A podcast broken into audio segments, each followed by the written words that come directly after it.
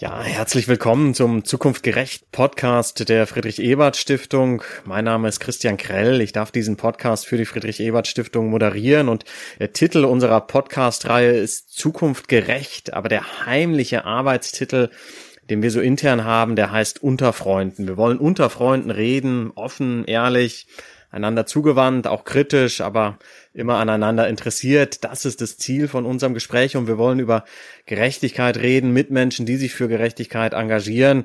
Wir wollen rausfinden, was sie antreibt, ähm, sich für Gerechtigkeit zu engagieren und wie sie das tun. Und ich freue mich außerordentlich, dass wir das heute mit einem, wie ich finde, super spannenden Menschen tun, mit Robert Miesig.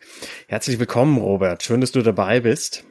Danke äh, und auch schönen Tag, Christian, dir. Ja, also Robert, äh, du bist einer der sozusagen bekanntesten Intellektuellen der politischen Linken im deutschsprachigen Raum, hast eine ganze Reihe von ähm, Stationen in deiner Berufsbiografie hinter dir, zahlreiche Bücher veröffentlicht, dafür zahlreiche Preise erhalten. Wir freuen uns sehr auf den Austausch mit dir.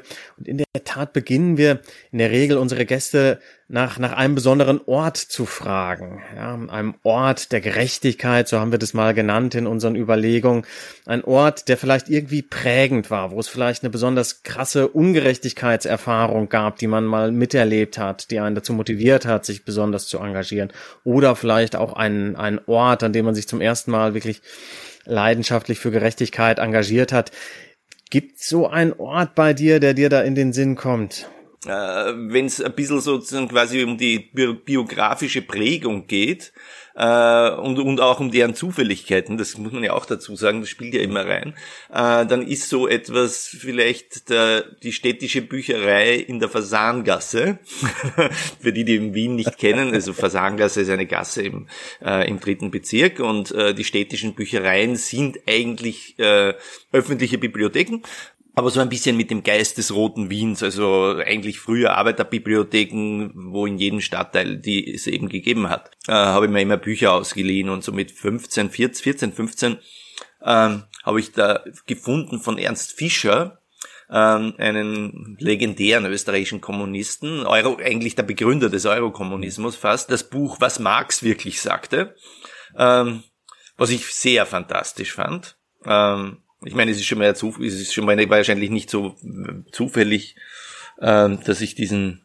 oder es ist wahrscheinlich schon irgendwie irre, dass man mit 14 so ein Buch da rauszieht oder mit 15. Ähm, ganz irre ist es auch wieder nicht, weil ein anderer Ort war irgendwie meine Schule. Ähm, mhm. Das war äh, das Gymnasium auch im dritten Bezirk ähm, das schon ein bisschen geprägt war von linken Lehrern, die aus der 68er Generation da reingekommen sind. Ähm, das war schon prägend für mich, ja. Und ich meine, ich bin ja, wann bin ich 66 geboren, also wann kam ich in diese Schule 76? Ähm, das heißt, diese ganzen 68er Lehrer, die dann irgendwie mit 22 mit dem Studium fertig waren, sind da 73, 74 wahrscheinlich in die Schule reingekommen. Ähm, das heißt, sie waren noch nicht frustriert und noch energetisch. Und das war nicht unwichtig für mich, ja. Das hat sich ausgewirkt auf dich. Ja. Ja, voll. Also ganz sicher hat sich's ausgewirkt, weil ich habe bis heute mit diesen Lehrern und Lehrerinnen Kontakt. Und äh, viele davon haben aufgehört, Lehrer zu sein. Also nicht nur, weil sie in Rente gingen, sondern auch, weil sie noch vielleicht nach zehn Jahren was anderes gemacht haben. Ähm, und ja, das war schon sehr prägend. Und es scheint ja so, also dieses, dieses Buch da über den Marxismus in der Stadtbücherei in der Fasanengasse, das scheint ja Spuren hinterlassen zu haben. Ich, ich habe gelesen, du bist mit 17 eingetreten in die Gruppe revolutionärer Marxisten. Also wenige Jahre nach dieser Lektüre hat es dich denn so gepackt, dass du da sozusagen einen anderen Ort gesucht hast. Naja, schau, ich meine sozusagen, äh, irgendwie beschleunigt sich ja das Leben eines jungen Menschen irgendwie so mit 14, 15, irgendwie hört man auf, ein Kind zu sein und dann äh, will man die Welt entdecken. Und da gab es dann natürlich viele Stationen. Ähm, es war ja auch die Zeit, wir reden damals da 81, es war eine Zeit von Jugendrevolten, es war eine Zeit der beginnenden Alternativkultur. In Österreich gab's äh, die Besetzung der Arena in den 70er Jahren schon, äh, in Deutschland gab es die Hausbesetzerbewegung, es gab ein bisschen Sponti-Szene, äh, es gab auch eine gewisse radikalisierte Jugendszene in Wien, also radikalisiert, äh, nicht sehr radikalisiert, aber immerhin ähm, äh, Demonstrationen, illegale Demonstrationen, wo dann Scheiben zu Bruch gegangen sind, was man in Wien nicht gekannt hat und irgendwelche und die jetzt die, die großen Zeitungen, der Kurier hatten das auf dem Titelblatt, was für ein Horror in unserer Stadt und so. Also das war alles so 81, auch die ersten Hausbesetzungen. Und ich war halt 15, ja. und ein bisschen Hippie-Kultur und auch äh, gemischt mit einer äh, kulturellen Avantgarde-Kultur, künstlerischen Avantgarde-Kultur dieser Zeit. Äh, es gab auch das Museum des 20. Jahrhunderts, wie wir hier gesagt haben, das 20er Haus, äh, wo die avanciertesten Kunstformen der Zeit präsentiert worden sind. Also all das zusammen ähm, war gewissermaßen der, der Humus oder die Brutplätze, in die ich da hineingeraten bin dazugehörige Kneipen und so weiter und so fort. Und zu diesem Zeitpunkt habe ich auch die ersten Kontakte, ist ein großes Wort, zur Gruppe Revolutionäre Marxisten, was so eine trotzkistische K-Gruppe war. Also K-Gruppe klingt so, äh, so retrospektiv, so, so militärisch irgendwie. Äh, das war auch eine Wiener Ausgabe einer K-Gruppe, also auch ein bisschen lässig und ein bisschen schlampig. Ähm, und da habe ich die ersten Menschen kennengelernt, die mich sehr beeindruckt haben. Also junge Radikale, die hießen Rainer Bauböck und äh, Raimund Löw. Es sind alles Leute, die heute im gesellschaftlichen Leben und im wissenschaftlichen Leben dieses Landes äh, ganz zentrale Namen sind.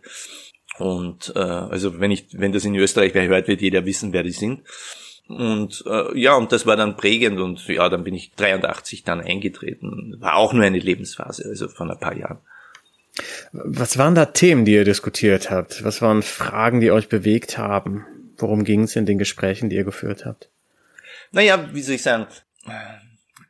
Es, es war erstens mal noch diese Befreiungsversprechen, das irgendwie da war, ja, also aus der, aus der, aus der Geschichte, aus dem Marxismus, aus dem Roten Wien, aber auch aus den, aus den aus der Gegenkultur der 70er Jahre und 60er Jahre, äh, was ich ganz simpel auf so Sätze wie die Emanzipation des Individuums und die Freiheit und die radikale Freiheit und die Talente entwickeln und weg mit den Konventionen. Das waren so diesen, das waren die Grundhaltungen, sagen wir mal so, äh, die uns da mit, äh, mit 15, 16 äh, geprägt haben bisschen Hippie-Kultur, ein bisschen Besetzen auch von äh, Grünflächen in Wien, der Burggarten. Es gab sozusagen eine Burggartenbewegung, auch ein bisschen absurd. Also damals war es verboten im Roten Wien, also im sozialdemokratisch geführten Wien, sich im Burggarten in eine Wiese zu setzen. Und jugendliche äh, Hippie-Kultur haben beschlossen, sie wollen in der Wiese sitzen, ähm, was normalerweise eigentlich nicht für große, äh, große Konflikte sorgen sollte. Aber die Polizei wurde dann den Jugendlichen auf den Hals gehetzt und wir wurden aus dem Ding links rausgeprügelt und, dann war die Sozialdemokratie wieder irgendwie geschockt. Wir schlagen jetzt Kinder. Äh, und dann kam der Stadtrat und hat mit uns diskutiert. Also das war dann sozusagen schon auch wiederum das freundliche Gesicht des Roten Wiens. Also man hat dann nicht einfach nur die Polizei geschickt, sondern dann auch irgendwie versucht, einen Konsens herzustellen. Der Stadtrat war später dann ein ganz sehr guter Freund von mir. das sind ja auch die äh, Dinge, die dann manchmal so sich, sich, sich verändern. Das waren diese Themen. Ja, also dann, äh, wenn du dann ein bisschen älter wirst und wenn du dann sozusagen in diese K-Gruppen und linke Szene hineinkommst, dann diskutierst du halt irgendwie über weniger aktuelle Dinge, nämlich ob das 1922 die Entscheidung der Komintern richtig oder falsch war. Also dieses komische Nachspielen äh, historischer äh, Geschehnisse und das Anziehen von irgendwelchen, ähm, wie soll ich sagen, Verkleidungen. Waren ja schon die Bolschewiken verkleidet als französische Revolutionäre. So haben wir uns als Bolschewiken verkleidet. Äh, geistig, aber fa fast auch ein bisschen optisch. Ja, das waren schon die Themen. Äh, auch, naja, und die Aktualitäten äh, sozusagen Sozialabbau, Kampf für Ausbau des Sozialstaats, äh, Aufrüstung des österreichischen Bundesheers aus heutiger Sicht alles so lächerlich. Ja? Also wir haben eh kein Bundesheer und wir haben eh keine Abfangjäger und die, die wir haben, können nicht fliegen. Aber man hat halt irgendwie acht gekauft und dagegen haben wir demonstriert. Ja, dann gab es sozusagen Demonstrationen gegen den Opernball Opernballdemonstrationen, also gegen die Reichen und die Feste der Reichen und der Eliten, der globalen Eliten. Da kam ja auch Franz Josef Strauß nach Wien. Das war aber dann ein bisschen später, glaube ich. Also äh, das müssen wir, da sind wir dann schon Ende der 80er Jahre. Und dann war ab 86 natürlich das große Thema Waldheim. Kurt Waldheim, ja. Wenn man so weitergeht, also wir sind jetzt Mitte der 80er Jahre, wir, wir haben Freiheitsversprechen, die irgendwie eine Rolle spielen und, und Marx inspiriert es vielleicht irgendwie ideengeschichtlich. Und dann kommt ja Ende der 80er diese Zeitenwende, ja, der Zusammenbruch des Ostblocks und damit passiert dann auch ideengeschichtlich im Westen ganz viel. Dieser Marx ist plötzlich irgendwie weg, ja, also auch an Universitäten, wo es früher ernsthafte renommierte Marx-Forschung gab, ist er zumindest im deutschsprachigen Raum nicht mehr populär. Ja, wie, wie, wie hast du das erlebt, diesen Umbruch? Naja, jetzt sind wir sehr schnell vor, vorwärts gegangen. Also persönlich war es ja so, ich bin dann Journalist geworden, fand sozusagen die politische Publizistik im Sinne von äh, des politisch engagierten Journalisten und Autoren immer das Lebensziel, logischerweise. Ich meine, und ich habe sozusagen äh, beim, zwischen dem Schreiben eines Leitartikels und dem Schreiben eines Flugblatts äh, für mich keinen großen Unterschied gemacht. Ähm, nämlich in beide Richtungen. Nämlich einerseits der Leitartikel soll politisch sein, aber das Flugblatt auch literarisch. Also so ich kann mich erinnern, wie die USA Libyen dem, dem bombardiert haben, aber irgendein Flugblatt geschrieben. Das war, glaube ich, sehr gut. Ja, also so nämlich auch mal, dass, dass man sich ein sprachliches Ziel setzt, ja, und nicht nur ein inhaltliches. Aber gut. Äh, und mein Ziel war damals, auch weil ich jemand kannte, der sozusagen, den ich sehr, sehr so ein bisschen ein Vorbild war, äh, außenpolitischer Redakteur oder sogar außenpolitischer Ressortleiter der Arbeiterzeitung zu werden. Was die Arbeiterzeitung war das Zentralorgan der Sozialdemokratie. 88, 89 bin ich dann Redakteur dieser Zeitung geworden und bin tatsächlich mit äh, 91, glaube ich, oder 92, na, 91, na, 90, 90 bin ich außenpolitischer Ressortleiter geworden. Damals war ich 24, das heißt, ich habe mein Lebensziel mit 24 erreicht gehabt. Ähm, und mit 26 war ich schon wieder hinter mir, weil die Zeitung dann eingestellt wurde. Ähm, das heißt, mit äh, 26 konnte ich mich gewissermaßen nach Erreichen des Lebensziels in die, in, ins Freie bewegen.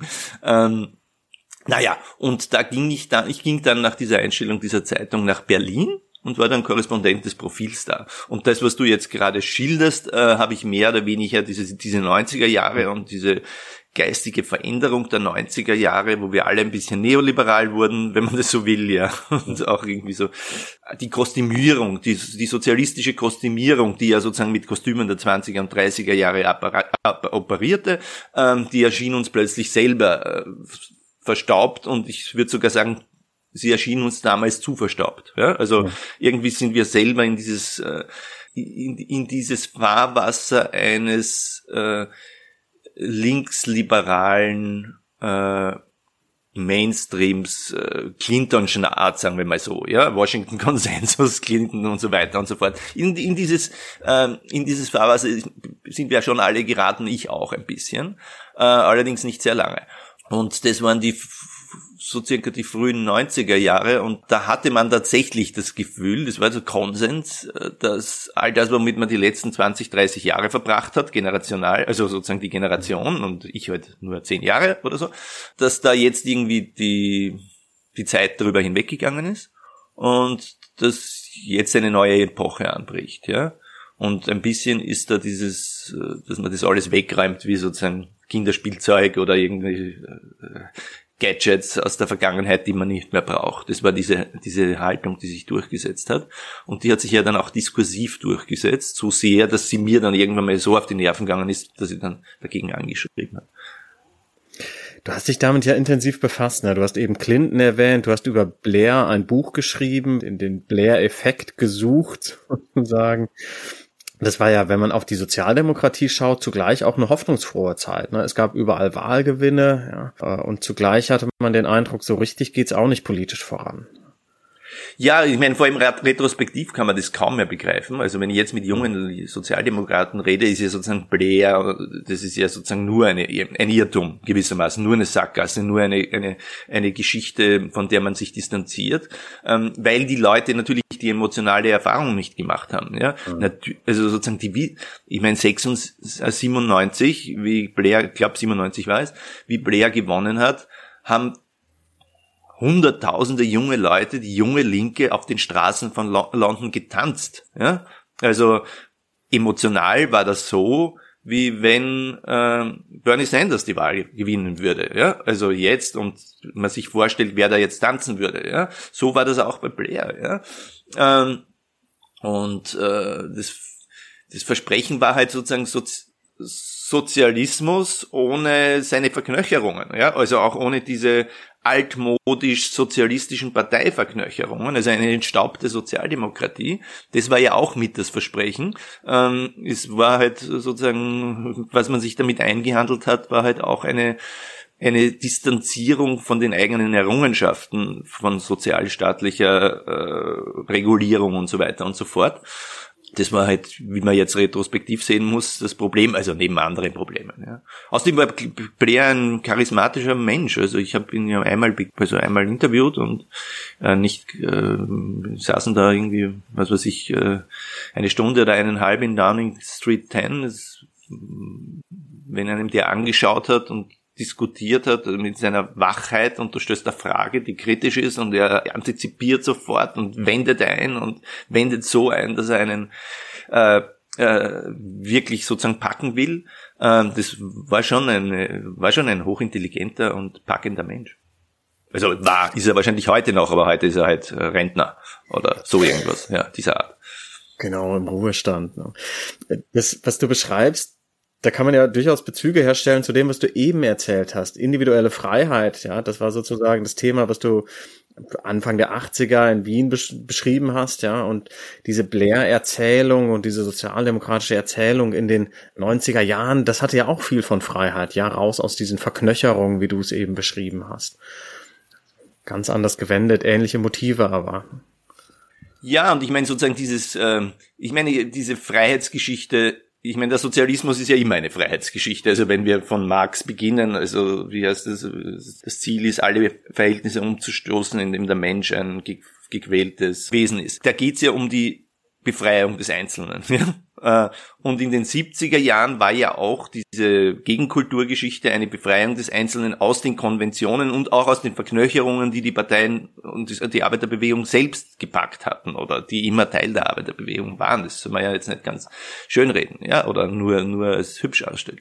Äh, also es gibt ja da auch diese Ribon-Debatte seit Jahren schon, in der er ja sehr gut beschreibt, wie der ausbrechen wollte aus diesen Milieus, ja, und zwar mit welchen guten Gründen er ausbrechen wollte aus den Milieus, die wir jetzt so proletarisierend, äh, ein bisschen äh, weichzeichnen, sagen wir so. Und so ähnlich war das bei mir auch. Ja, also ich kam jetzt nicht unmittelbar aus der Arbeiterklasse, sondern so aus der aus, aus der unteren Mittelschicht, die in, gerade aus der Arbeiterklasse aufgestiegen ist in den 50er, 60er Jahren. Großvater war, war Chemiearbeiter, mein Vater hat es dann irgendwie schon geschafft, eh durch Glück, irgendwie im Nachkrieg, da irgendwie so ein HTL Berufsausbildung zu schaffen ähm, und war dann Techniker und hat aber gelebt in dieser Arbeiterklassenwelt äh, und die Freunde waren halt der Betriebsrat und der Angestelltenbetrieb. Also sozusagen, das, ich kenne diese Welt. Das ist, war sozusagen diese Männerwelt aus den Fabriken, wo, wo man dann am Wochenende gemeinsam ähm, gegrillt hat, alles liebe Leute, aber auch halt sozusagen mit den Konventionen und auch den Meinungen sehr, sehr beschränkt auch waren, sagen wir mal so. Ja? Und daraus wollte man ja auch ausbrechen. Und äh, also auch ich, ja. und ich habe und es war schon auch die Welt in, jetzt eine Zeit, in der ich gar nicht erlebt habe, dass weil wir über soziale Gerechtigkeit reden. Ja, einer meiner Lehrer hat mich mal gefragt, war das ein Problem für dich, dass in der Schule alle so wohlhabend waren und du warst arm? Habe ich gesagt, mhm. du, entschuldige, ich war da nicht arm. Ja? Wie kommst du drauf? Ja? Äh, äh, und irgendwann habe ich nachgedacht, und natürlich hat es gestimmt irgendwie. Wir waren nicht arm, aber wir waren halt der Haushalt ohne, ohne viel Einkommen und ohne äh, ohne viele Bücher, ihre Schränke und die Schulkollegen haben halt mit 14 ins, ins, ins Regal gegriffen und James Joyce rausgenommen und ich halt nicht, ja, weil hat es keinen gegeben in der Familie, der jemals von James Joyce gehört hat, ja. Also die, aber auch diese, diese Nachteile durch Klasse, ja, die du ja hast, hatte ich eigentlich nicht, also nur in einem beschränkten Maß, ja, in einem sehr geringen Maß. Das war sozusagen das Wunder der 70er Jahre. Das war dieses das Wunder dieser Aufstiegsjahrzehnts, äh, dass du eigentlich nicht nur aussteigen konntest, ja, sondern dass du es eigentlich ohne große Probleme konntest, ja, also diese Klassenabwertung und so weiter, über die wir heute so viel reden, habe ich nicht ja gespürt, ja. Also mein, mein Deutschlehrer ist es mehr aufgefallen als mir selber offensichtlich, ja. Ähm, lass uns noch ein bisschen quasi nicht bei James Joyce, aber bei Literatur und dergleichen bleiben. Man kann sich ja unterschiedlich für Gerechtigkeit, für Freiheit engagieren und du hast dich ja bewusst dafür entschieden, das mit Sprache zu tun. Ja, du hast es eben schon angesprochen, ne? das ist für dich eine wichtige Dimension. Wie, wie kam es dazu? Warum hast du nicht gesagt, ich versuche jetzt irgendwie in der Partei Karriere zu machen, irgendein Abgeordnetenmandat kriegen, was weiß ich. Also kann man ja auch die Dinge beeinflussen. Du hast gesagt, nee, das war nichts für mich. Ja, weiß ich nicht mehr, ob ich das gesagt habe. Also irgendwie war immer der politische Kampf bei mir mit Schreiben verbunden manchmal, ich meine, zeitweise auch als nebenbei, ja. Also ich meine, natürlich habe ich Dinge organisiert und zum Organisieren gehört dann dazu, dass man irgendwelche Zeitungen schreibt, macht und die dann verkauft und oder Flugzettel produziert, aber sie sind nicht das Zentrale der Organisation, wenn man so will, ja. Und äh, ja, und ich habe da immer gelesen und die Leute, die da geschrieben haben, waren schon meine Vorbilder, ja. Also so irgendwie von Trotzki bis was es ich wäre, ja. Äh, und natürlich hat es einen Unterschied für mich ja schon damals gemacht, auch wenn sozusagen das Primäre dann vielleicht auf den Inhalt liegt. Für mich hat schon einen Unterschied gemacht, ob das brillante Autoren waren oder keine brillanten Autoren. Also plötzlich, also und wenn du damit auch, selbst wenn es dir gar nicht so richtig bewusst ist, äh, wird dann gewissermaßen die Form schon auch mindestens so bedeutsam wie der Inhalt, ja. Und äh, das spielte sicher bei mir eine Rolle. Ja, äh, so wie du das geschildert hast von einer bewussten Entscheidung, würde ich das jetzt gar nicht so sagen. Es spielte sicher in Österreich eine Rolle, dass ich in einer trotzkistischen K-Gruppe war, äh, was natürlich dann auch schon bedeutet hätte, eine sozialdemokratische Parteikarriere wäre nicht offen gewesen, weil da haben die Sozialdemokraten, waren sie dafür noch verknöchert genug, äh, zu sagen, na, diese Wahnsinnigen lassen wir nicht herein, ja, also da kommen nur die rein, die sozusagen sich siebenmal bewiesen haben, dass sie stromlinienförmig sind und, und vielleicht auch noch den richtigen Papa haben, der auch schon in der Partei Spitzenfunktionär war. Äh, aber das Zweite, was die Sozialdemokratie vielleicht nicht gesagt, aber implizit gemacht hat, war, aber die radikale Linke müssen wir trotzdem integrieren und dafür geben wir ihnen irgendwelche Jobs bei den Parteimedien. Ja? äh, bisschen spielte eine Rolle. Es war natürlich auch, auch das nicht, nicht bewusst, ja. Ich war übrigens einer der ersten Redakteure des Zentralorgans, der nicht Parteimitglied war. Also der nicht Parteimitglied werden musste, um überhaupt Redakteur des Zentralorgans zu werden. Äh, damals war es aber dann auch schon ein bisschen so, dass man eigentlich gar nicht wollte, dass ich Parteimitglied werde, weil es ja schön, schön ist, wenn man sagen kann, wir haben auch nicht Parteimitglieder als Redakteure beim Zentralorgan. Das spielte dann auch schon eine Rolle. Also dieses, dass man irgendwie Offenheit auch darstellen muss. Ein Freund von mir, der Rudolf Scholten, wurde später dann Minister oder eh so ziemlich zu dieser Zeit. Der war dann auch nicht Parteimitglied, äh, was aber niemand wusste.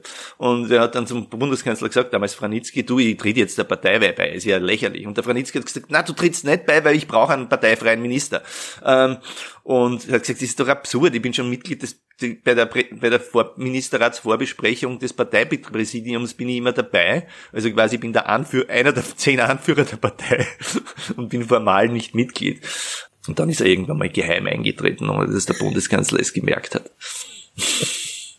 Verheimlicht, ja. Aber also diese Strategie war dann ja vielleicht erfolgreich, diese Strategie, die radikale Linke irgendwie zu integrieren. Denn heute, wenn ich das richtig äh, überschaue und dir nicht so nahe trete, stehst du ja der, der österreichischen Sozialdemokratie sehr nah. Ja. Du trittst mir nicht, nicht sehr nah, also nicht zu nahe, wenn du das sagst. Also äh, ich meine, ich habe mich schon auch immer als parteiunabhängig jetzt in dem Sinne gesehen, äh, dass ich nicht diese die damit einhergehenden Partei-Egoismen brauchen. Ja? Also ich muss jetzt nicht alles, was die Grünen machen, niedermachen, nur weil ich Sozi Sozialdemokrat bin und umgekehrt. Ja? Äh, schon alleine deswegen, weil mein Pragmatismus sagt mir, die Mehrheit in diesem Land werden wir nur gemeinsam schaffen. ich bin zwar Parteimitglied seit ein paar Jahren oder nicht mal so, so lange, ein Jahr vielleicht, habe mir aber immer sozusagen als Verbinder zwischen den verschiedenen linken und linksliberalen Milieus und Parteien und politischen Aktivisten auch gesehen, Aktivistengruppen. Ja, und das auch, obwohl ich zeitweise de facto informell Teil der Parteiführung war, ohne Parteimitglied zu sein. Insofern hat sich das wiederholt. Also ähm, wie mein Freund Christian Kern der Bundeskanzler war, war ich ja sehr nah dran an, an, an, an der Parteispitze und hatte auch mein, mein, was, mein, mein Wortgewicht in der Parteiführung, sagen wir mal so. Ja. Ja, da warst du nah dran und nah dabei ne, und Teil sozusagen eines, eines politischen Vorhabens. Ähm, ich würde gerne noch, wir haben eben so ein bisschen über unterschiedliche Epochen sozusagen gesprochen, die 80er, dann die 90er, die Nullerjahre, in denen es vielleicht so eine eigenartige Theorielosigkeit in der Linken gab. Es gab diesen Blairismus, der sich bewusst abgesetzt hat davon.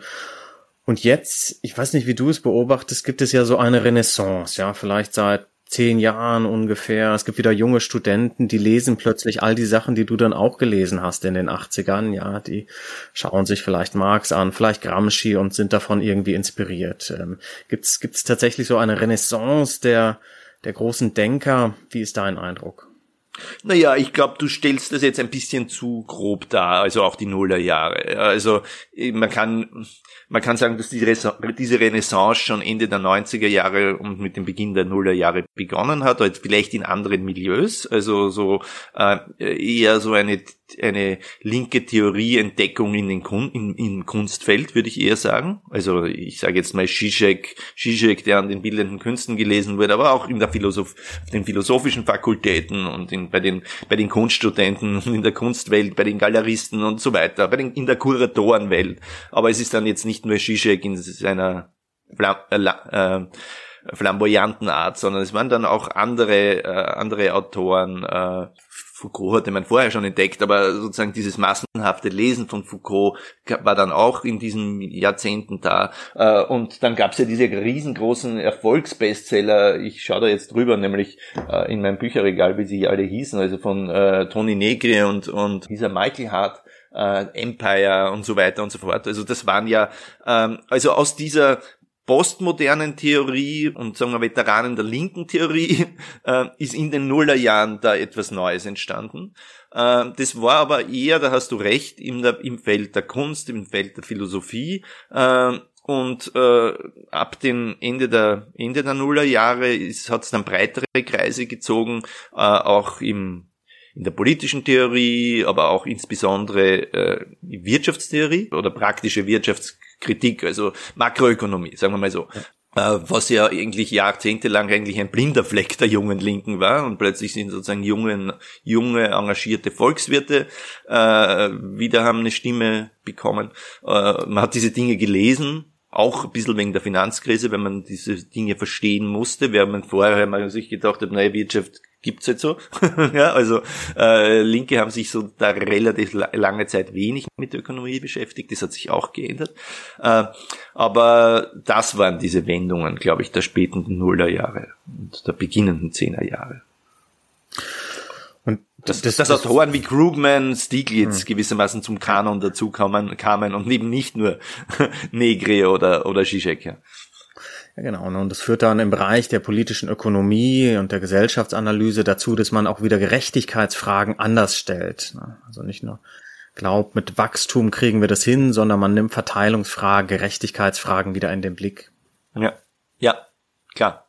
Und das unter Bedingungen von hoch ausdifferenzierten Gesellschaften, ja, die ja jetzt sozusagen quasi äh, ausdifferenziert in verschiedene gesellschaftliche Milieus sind viel mehr als vor 40 Jahren, noch extremer ausdifferenziertere Arbeitsmärkte, äh, Gesellschaften, in denen aber sozusagen die auch, wo, äh, wo durch Migration das auch nochmal anders verändert, also anders auch ausdifferenziert ist die Gesellschaft, ja, äh, wo sich dann quasi, auch das ist nicht ganz trennscharf, aber wo sich quasi Unterprivilegiertheit ethnisiert, ja, und also äh, es ist jedenfalls ein bisschen komplexer als früher ja, das sind die Umstände, unter denen wir existieren.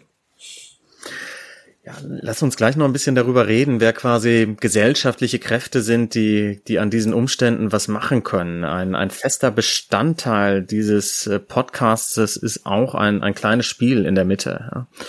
Äh, es geht darum, zu 20 Begriffen sehr kurz Stellung zu nehmen mit äh, einem Statement dafür oder dagegen. Okay, gut. Und das, das schieben wir mal kurz ein. Wir haben eine schöne Auswahl an Begriffen, die, die Kolleginnen und Kollegen und ich vorbereitet haben. Ich bin ganz gespannt. Wir, wir fangen mit etwas Einfachem an, ja. Und du sagst dafür oder dagegen. Ja. Die Vier-Tage-Woche. Äh, dafür? Sehr gut. Harry Potter? Dafür. Identitätspolitik. Äh, dafür und dagegen. Sehr gut, darauf kommen wir zurück, ja. Jazz. Ähm, höre ich nicht täglich, nee. Okay. Die Fußball-Europameisterschaft. Ist für mich traurig zu Ende gegangen, weil jetzt weil Österreich und Deutschland raus sind und ich nicht mehr weiß, zu wem ich helfen soll. Zu wem soll man noch halten jetzt? Ja. ja. Das ist die große Frage. Lobbyregister. Hm werde ich, wäre ich auch dafür, nehme ich an, sein, aber bin kein Experte. Okay. Pizza mit Sauce Hollandaise. Ja. Gibt es. Okay. Oder ekelig. Autofreie Innenstädte. Ja, mit Wäldern bitte drin, weil im Jahr 2040 wird es äh, 40 Grad, 45 Grad haben und man wird sterben. Da brauchen wir Schatten. Ja. Ähm, alle Wahlen für Menschen ab 16 Jahre freigeben. Das haben wir in Österreich. Hat nicht geschadet.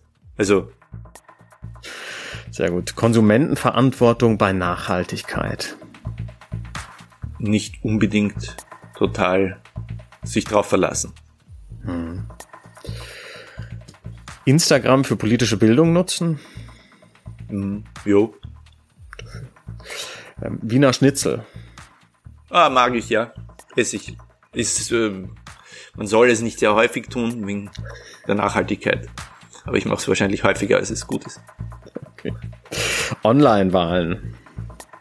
Ja, ich, ich, finde sozusagen das Wählen am, im Wahllokal und diese Prozessionen, das ist sozusagen der Kirchtag der Demokratie. Ja, das hat schon eine Bedeutung. Ne? Staatliche Arbeitsplatzgarantie. Ja, finde ich, sollten wir zumindest sehr genau diskutieren und finde ich gut, dass das kommt als Debatte. Mhm. Letzte Frage, Wandern. Ja, was glaubst du, habe ich getan während Corona? Okay.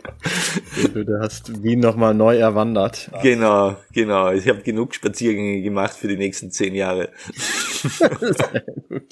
Ja, herzlichen Dank, dass du dich darauf eingelassen hast. Lass uns an der einen oder anderen Stelle in der Tat nochmal anschließen. Identitätspolitik, das war ja ganz spannend. Da hast du gesagt, dafür und dagegen. Das ist ja eine, eine aufkommende Debatte, die es gerade gibt und die von der Eigenartigkeit geprägt ist, dass ganz wenige Menschen sagen würden, ich bin jetzt Identitätspolitiker. Was, was, was, was ist das eigentlich, ja, Identitätspolitik?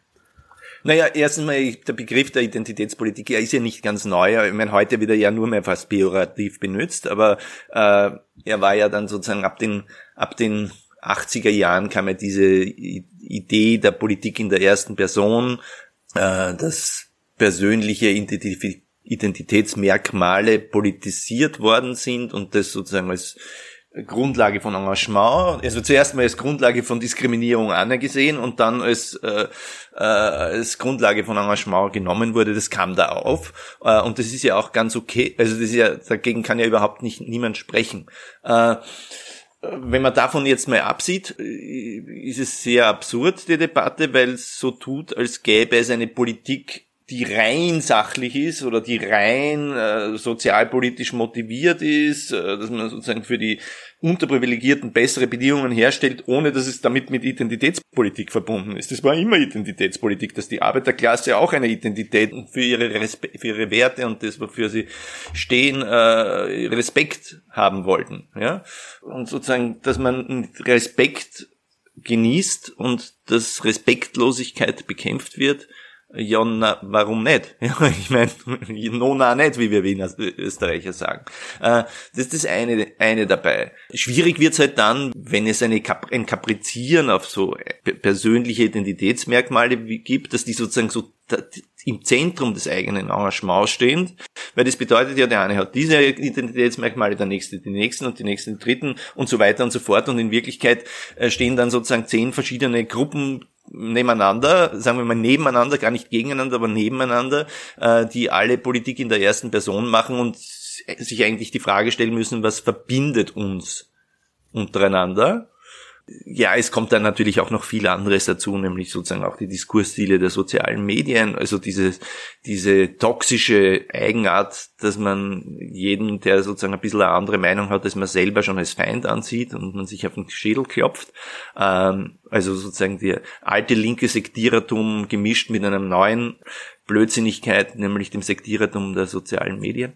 Äh, das kommt dann erschwerend hinzu, ja, aber das das diskreditiert noch nicht Identitätspolitik. Ich meine, was soll man sonst? Ich meine, klar, eine Linke muss doch beides machen. Sie muss die sozialen Bedingungen für alle Unterprivilegierten verbessern, ähm, ein Gemeinwesen als Ganzes voranbringen und gleichzeitig die Kämpfe der am meisten Diskriminierten gegen ihre Diskriminierung unterstützen. Ja, hat die Linke ja übrigens immer problemlos geschafft. Es ist nicht so, dass der Mensch nicht multitasken kann, in dem Sinne, dass er sich zwei Dingen gleichzeitig widmet. Und dort, wo man es nicht getan hat, hat sich nicht wirklich herausgestellt, dass es so wahnsinnig gescheit ist. Also wenn wir die österreichische Sozialdemokratie dahernehmen, äh, wo die klügsten Köpfe wie Viktor Adler und die Gründer, äh, der ja selbst übrigens Jude war, ja, äh, einerseits gekämpft haben für den sozialen Fortschritt der Arbeiterklasse, andererseits für Demokratie und liberale Demokratie, was ja auch sozusagen quasi äh, nicht bloß ein Kampf um soziale Fragen ist, und auch natürlich für Antidiskriminierung und gegen Antisemitismus und so weiter und so fort. Ja. Aber es gab schon ein paar Stellen bei Adler, wo er gesagt hat, bitte nicht zu sehr gegen den Antisemitismus kämpfen, weil unsere Anhänger sind Antisemiten und wir wollen sie nicht vor den Kopf stoßen äh, und vielleicht nicht so oft sagen, dass ich Jude bin und so weiter und das Thema nicht so zentral ins, ins äh, nach vorne schicken. Und da stellt sich natürlich retrospektiv schon die Frage, ob so ein bisschen ein taktisches Einknicken vor den Antisemitismus so gut war. Ja? Äh, kann man natürlich sagen, äh, das war jetzt nicht das zentrale Problem, klar, aber das sind alles Dinge, die man, glaube ich, in diesem Zusammenhang in Betracht ziehen muss. Aber wenn ich dich richtig verstehe, dann ist die Unterscheidung sozusagen, ob jemand diskriminiert wird aus irgendeiner persönlich biografischen Größe oder ob er diskriminiert wird, weil er einfach keine Kohle hat, um am gesellschaftlichen Leben teilzunehmen, das ist eigentlich egal, ja. Äh, zumindest insofern, als dass man trotzdem gemeinsam sich engagieren kann. Ja, und auch sozusagen die Diskriminierungen sind ja ähnlich. Sie sind ja jetzt nicht nur, dass ich weniger Geld habe, sondern ich wäre ja dann mit Respektlosigkeit behandelt, ja. Äh, und dass ich diese Respektlosigkeit haben will, nicht nur mehr Geld, äh, ist ja auch schon Identitätspolitik, wenn man so will, ja. Also es lässt sich eh nicht auseinanderhalten ja, es lässt sich nicht trennen. Ne? Und du hast verwiesen auf, auf die Geschichte der Sozialdemokratie, ne, gesagt, da hat es beides gegeben. Ja, man hat das immer quasi historisch miteinander verbunden.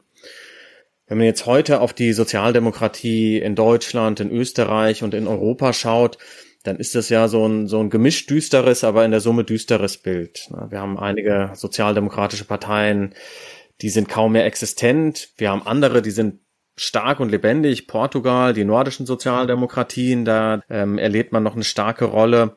Andere, die bewegen sich so ein bisschen dazwischen. Das Interessante ist ja, dass die Sozialdemokratien in fast allen Ländern Europas an Bedeutung verloren haben.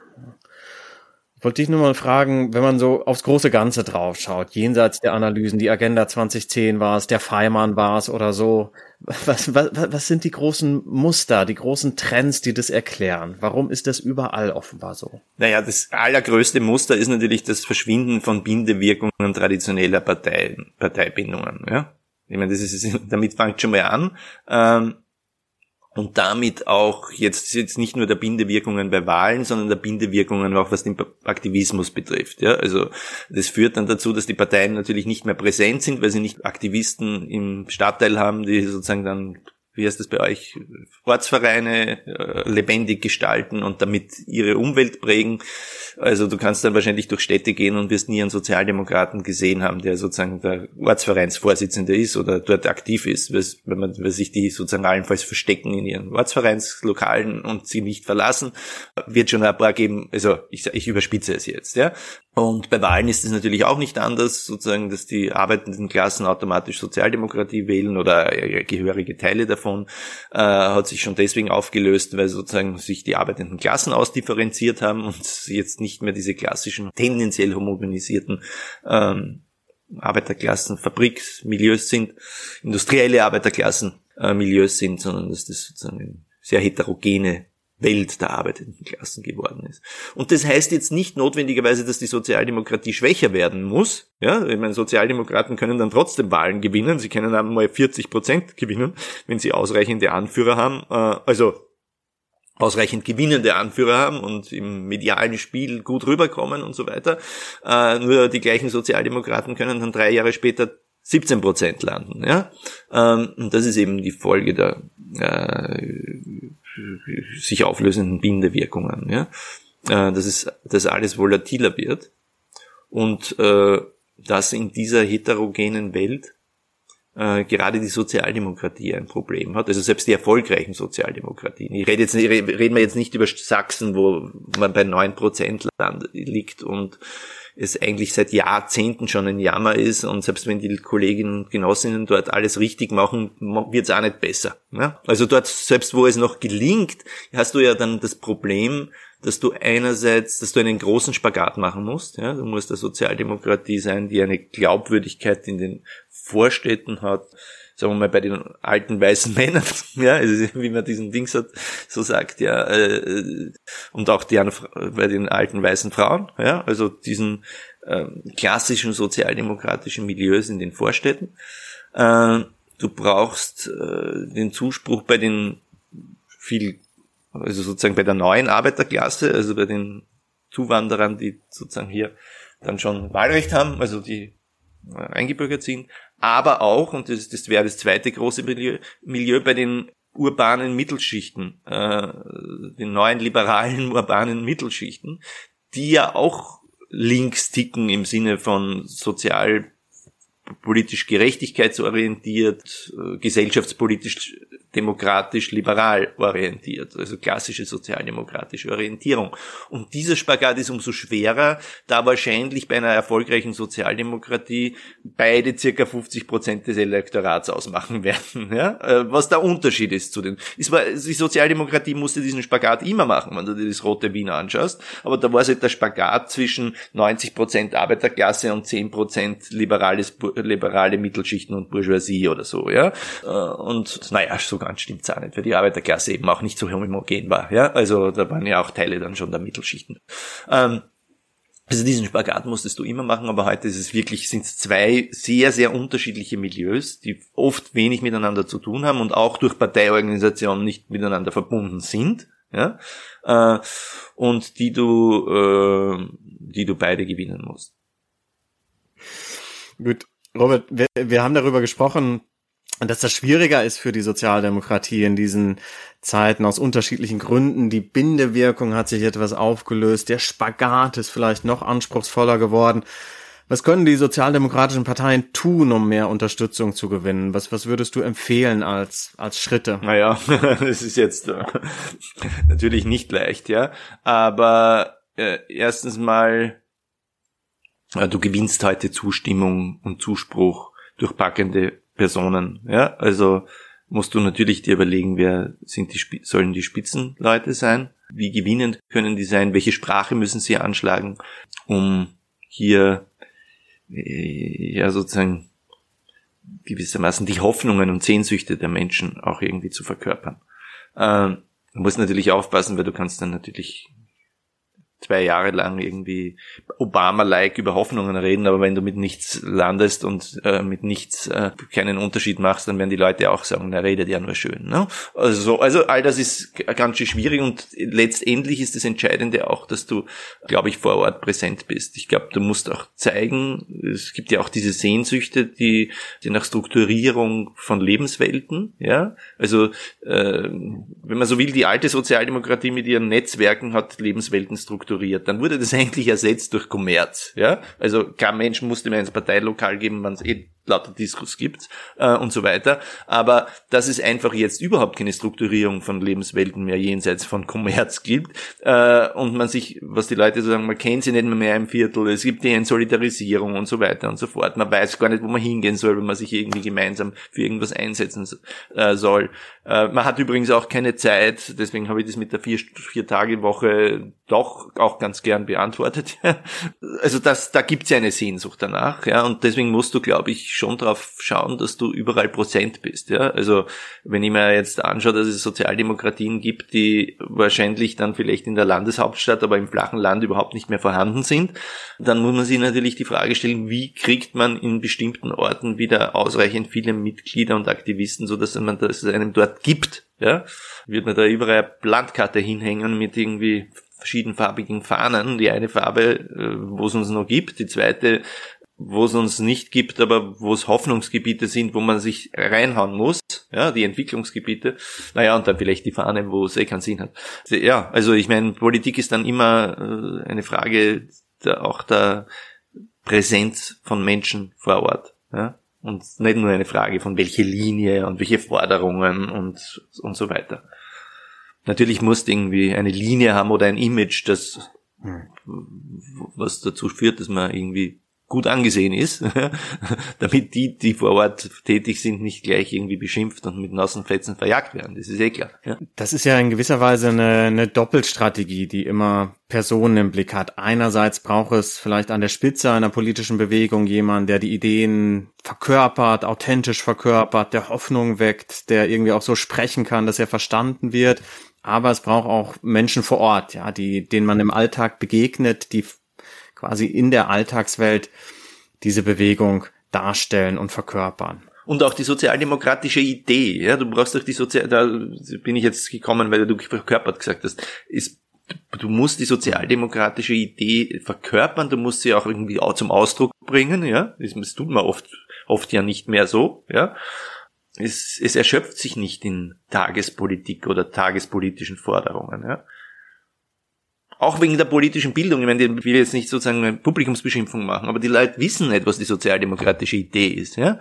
Die wissen nicht mal, dass die Sozial, also nicht mal im, viele wissen es nicht mal in einer Schwundform, dass man das, so wie man sagen würde, ja, die Sozialdemokraten sind eher die für die einfachen Leute oder für die normalen Leute oder für die soziale Gerechtigkeit. Nicht mal das wissen viele, ja. Das kann man ja vielleicht ganz altmodisch sprachlich packen mit dem Begriff der Haltung. Ja wenn man versuchen würde, das, wofür die Sozialdemokratie steht, auf die Zukunft gerichtet nochmal zu beschreiben, was, was würdest du sagen? Was könnte sowas wie vielleicht eine konkrete Utopie sein? Was, was wären wichtige Schritte, um dieser Utopie näher zu kommen? Wie würdest du das fassen? Naja, das ist eh immer das Gleiche. Also da bin ich, sage ich, die Sozialdemokratie ist eine soziale und demokratische Reformpartei, ja, die äh, und das war sie immer, ja. Und darum hat es auch in Zukunft zu gehen und eigentlich auch um die gleichen Dinge, die sozusagen noch uneingelöst sind oder die sich durch durch veränderte Umstände wieder äh, als neue Probleme dazugekommen sind. Ja? Äh, wir müssen den Freiheitsraum jedes Einzelnen erweitern. Ja?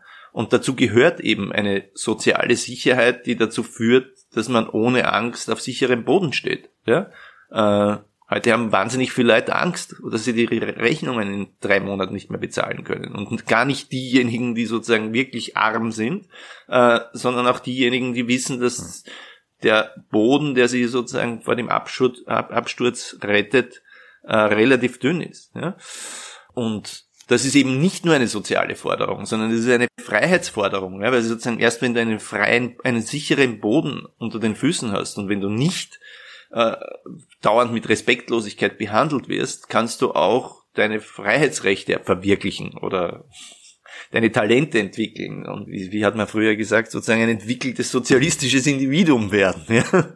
Äh, also sozusagen dieses, diese soziale Dimension und die Freiheitsdimension kehren immer dazu. Insofern ist ja sozusagen die Sozialdemokratie die eigentliche Träger eines der individuellen Freiheit oder des Individualismus. Ja? Also sozusagen, man tut ja immer so, als wäre die einen sozusagen die sozialen, die auf der sozialen Seite sind eher so fürs Kollektiv und die anderen sind sozusagen für die individuelle Freiheit. Ja? Äh, aber die FDP-Individualismus ist für den Individualismus der Reichen und der Kinder, die mit goldenen Löffeln in den, in den, im Mund geboren worden sind und denen sieht man das ja von der Entfernung schon an mit ihren Druckknopfhemden oder wie die alle heißen, ja. Äh, und äh, sozusagen die eigentliche Individualismus für alle, also die Freiheit, die, die Freiheit für alle, ihre individuellen Fähigkeiten zu entwickeln und ein Leben nach ihren eigenen Präferenzen zu führen, das ist sozusagen eigentlich die Sozialdemokratie. Hervorragend, Robert. Das ist, finde ich, ein, ein wunderbarer Abschluss unseres Gesprächs. Ne? Die, die Idee war ja, über Gerechtigkeit zu reden, darüber zu reden, was motiviert Menschen, sich für Gerechtigkeit zu engagieren. Und ich finde, quasi mit all dem, was du beschrieben hast, ist sehr klar deutlich geworden. Es geht darum, Freiheit gerecht zu verteilen, ja, also dass jeder ein, ein freies Leben leben kann. Darum geht's bei Gerechtigkeit, ja. Also herzlichen Dank, dass du diese Verbindung hergestellt hast. Herzlichen Dank, dass wir ein bisschen hören konnten, wie sich das bei dir entwickelt hat. Ich fand es super spannend zu hören, quasi diese, diese Mischung aus biografischen Motiven. Einerseits, wann du was wo gemacht hast und andererseits zu hören, was du dabei so gelesen und gedacht hast. Herzlichen Dank für den Austausch. Danke dir, Christian.